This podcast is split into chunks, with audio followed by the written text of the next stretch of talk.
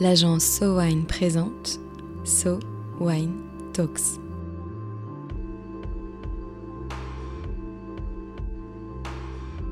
La première série de podcasts analysant les tendances marketing et communication dans l'univers du vin et des spiritueux.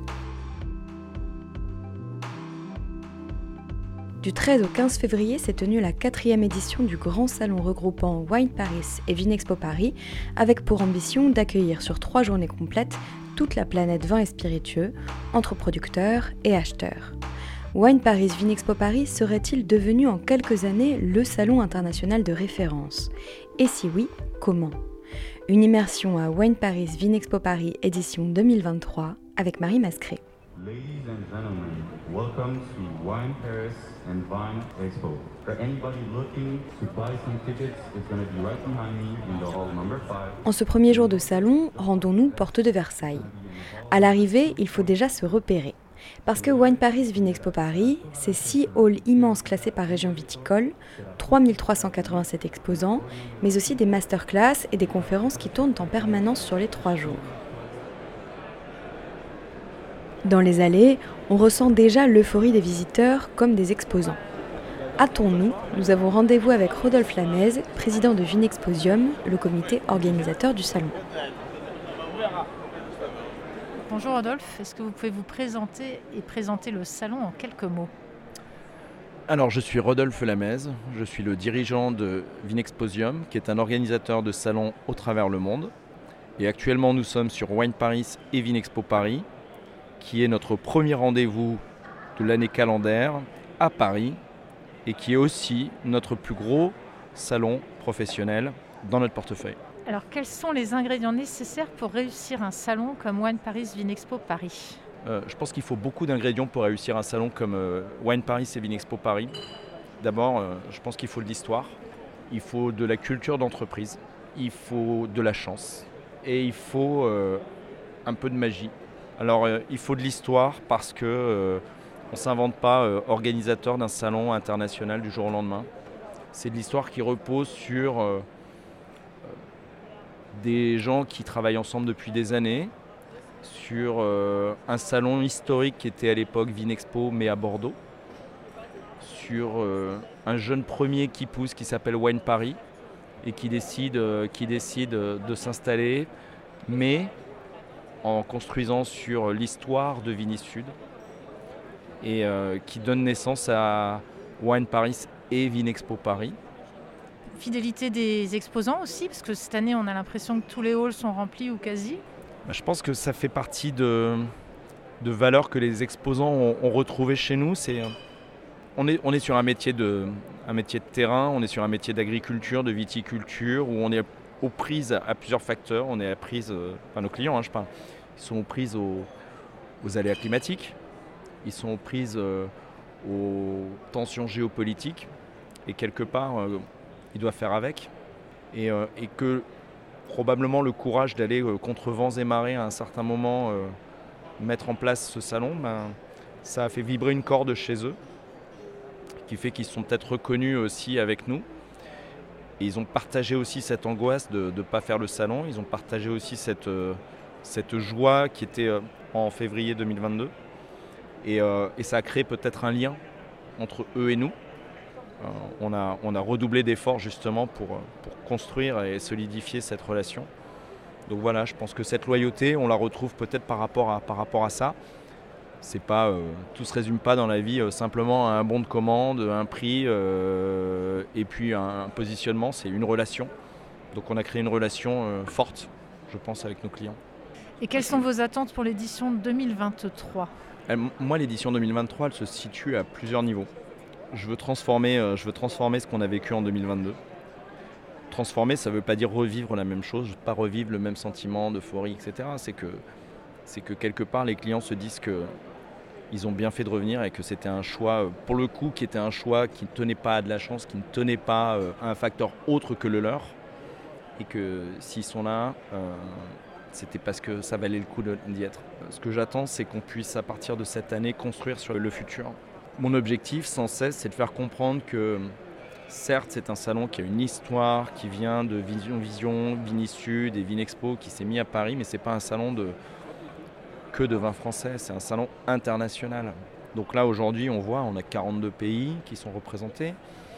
On a, euh, on a attiré et ce que je, ce que je sais, c'est que que ce soit les pavillons américains, les pavillons suisses, les pavillons argentins, enfin tous ces pavillons, c'est, c'est, un, salon pédiluve. Ils viennent, ils mettent un orteil dans l'eau euh, avant d'aller dans le grand bain de la piscine. Quoi. Ils viennent juste voir est-ce que ça vaut le coup. Alors est-ce que demain, euh, en 2024, ça va être le grand soir et puis on va, euh, devoir mettre plusieurs étages pour stocker tout le monde? Non, c'est pas le sujet. C'est que on enclenche une dynamique qui est une dynamique euh, où de plus en plus de gens aient envie de venir sur euh, Paris pour se rencontrer et faire des affaires. Voilà. D'acheteurs viennent à Paris pour rencontrer des producteurs et faire des affaires. Attente numéro 1. Et attente numéro 2, elle est simple. C'est euh, maintenir un petit peu ce niveau de magie. Alors l'alchimie qu'on peut avoir avec ce que la ville de Paris peut offrir et les restaurants, les bars, même les ambassades, euh, toute la dynamique qu'on a créée avec eux, qui est une dynamique vertueuse. Et donc je voudrais vraiment qu'on arrive à, maintenir ce niveau pour que d'ici 5 ans, je voudrais qu'on ne considère pas Wine Paris, Vinexpo Paris comme un salon professionnel du monde de vin, mais comme un rendez-vous incontournable quand on travaille dans les vins et les spiritueux.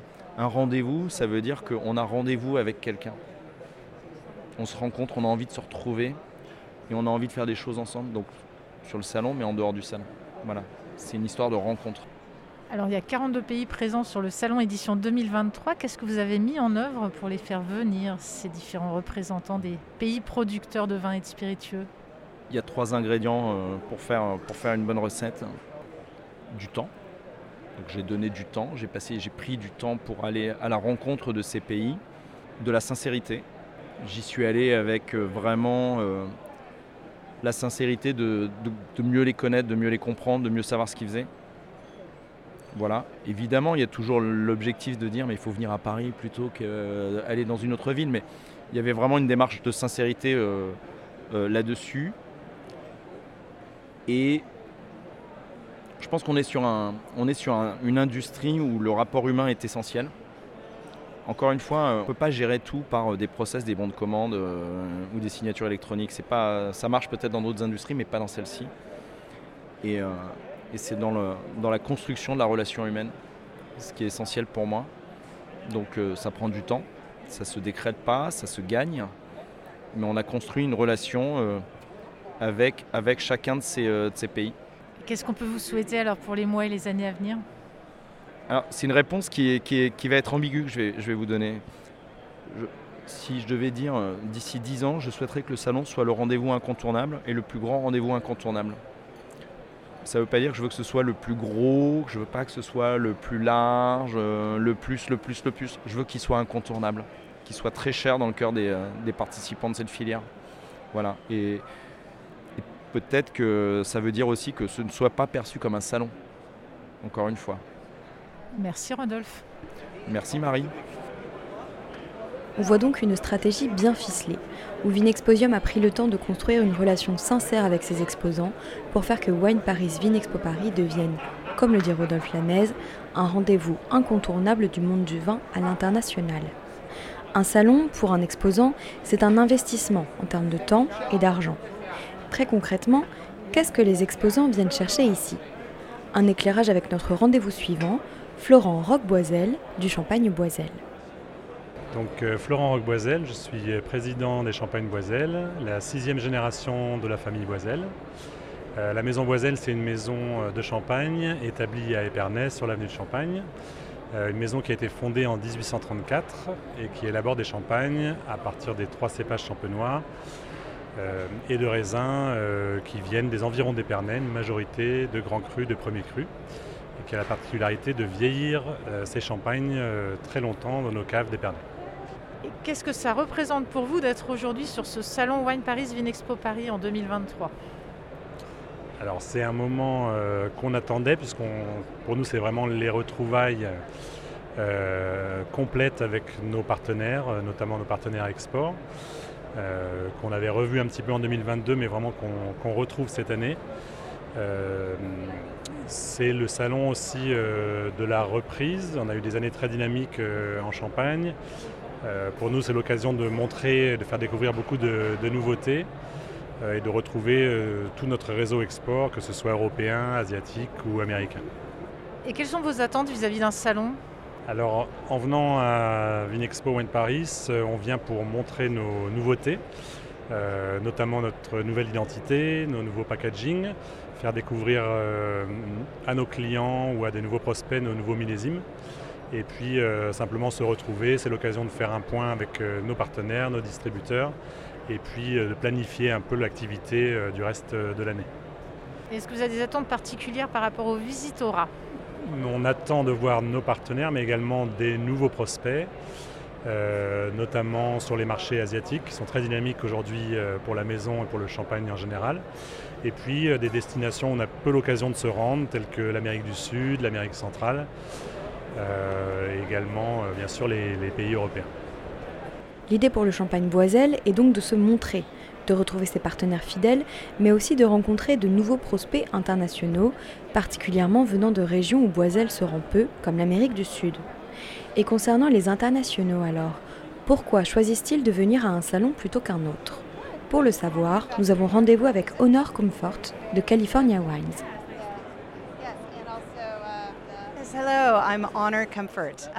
Bonjour, je suis Honor Comfort et je travaille pour California Wines. Je suis vice-présidente à la direction du marketing international. Mon travail est de faire connaître California Wines auprès des acheteurs, mais aussi des amateurs de vin partout dans le monde. Et depuis quand California Wines est présent sur ce salon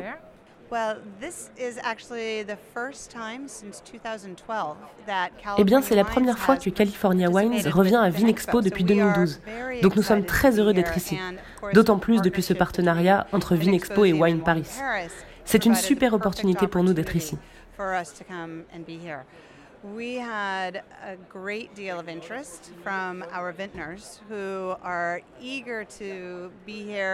Nos vignerons avaient très envie de venir ici en France, à Paris, la France étant un des marchés leaders du vin mondial, c'est très important pour California Wines d'être présent. Et cela peut paraître étonnant, mais pour nous, la France est un marché en développement. Ce salon était pour nos vignerons une super opportunité de venir à la rencontre de ce marché, de rencontrer des importateurs et de commencer à construire une relation qui amènera, je l'espère, à plus de vins California disponibles ici en France. Qu'est-ce qui fait que vous pouvez considérer un salon comme réussi? C'est une excellente question. Um, uh, Évidemment, avoir une présence forte sur le salon est important. Mais ce que nous essayons surtout de faire, c'est de créer une identité uh, définie, quelque chose qui fait que l'on repère tout de suite nos vignobles californiens sur le salon. Comme vous pouvez le voir sur ce pavillon, nous montrons beaucoup d'images des différentes personnes et domaines qui travaillent avec nous, de ce qui rend la Californie si spéciale. Nous avons aussi voulu créer un environnement qui soit très californien, Ici, c'est lumineux, aéré. C'est vraiment la signature des domaines californiens, qui sont à la fois très modernes, mais qui ont des racines assez rustiques, proches de la terre. Ce qui fait qu'un salon est un succès pour nous, c'est lorsque nous pouvons vraiment présenter ce que sont nos domaines et qui sont nos vignerons. Ici, nous avons plus de 30 représentants de domaines et la plupart d'entre eux sont venus directement de Californie. Ils sont bien conscients que cela change tout pour les acheteurs, de pouvoir rencontrer ceux qui cultivent les raisins, la terre, ceux qui font le vin, et de pouvoir entendre leurs histoires. Um, la plupart de ces familles cultivent des raisins et font du vin depuis plusieurs générations en Californie, comme c'est le cas aussi pour de nombreux domaines en France. C'est important pour nous de montrer que nous avons cette connexion particulière avec la France. Il y a toujours eu un lien très fort entre la Californie et la France, et aujourd'hui nous voulons construire notre relation sur cette base.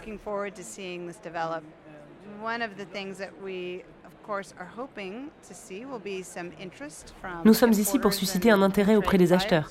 Mais nous voulons aussi prendre ce salon comme une opportunité d'éducation au vin californien, à travers des masterclass par exemple, pour que les gens puissent se familiariser avec nos vins, nos différentes régions et terroirs que peut-être ils ne connaissent pas encore.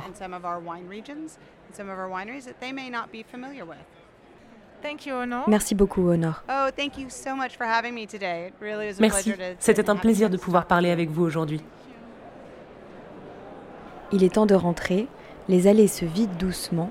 Le salon va fermer ses portes avant la reprise demain matin. De ces trois interviews, on retrouve une évidence, la rencontre comme point d'orgue. Au-delà d'une rentabilité financière, du bon de commande, comme le dirait Rodolphe Lamez, les exposants français comme internationaux viennent ici parce que c'est l'occasion, par excellence, de rencontrer les différents marchés, les acteurs du vin à l'international. Et si le retour sur un tel investissement ne se voit pas forcément tout de suite dans les chiffres, il se retrouve dans les découvertes, dans les affinités, dans les partenariats et dans l'intérêt pour les produits et les échanges. Parce que c'est bien tout cela que l'on retrouve dans un rendez-vous international, même après trois ans de pandémie une certitude que la passion du vin et des spiritueux est mondiale et qu'elle n'est pas près de s'estomper.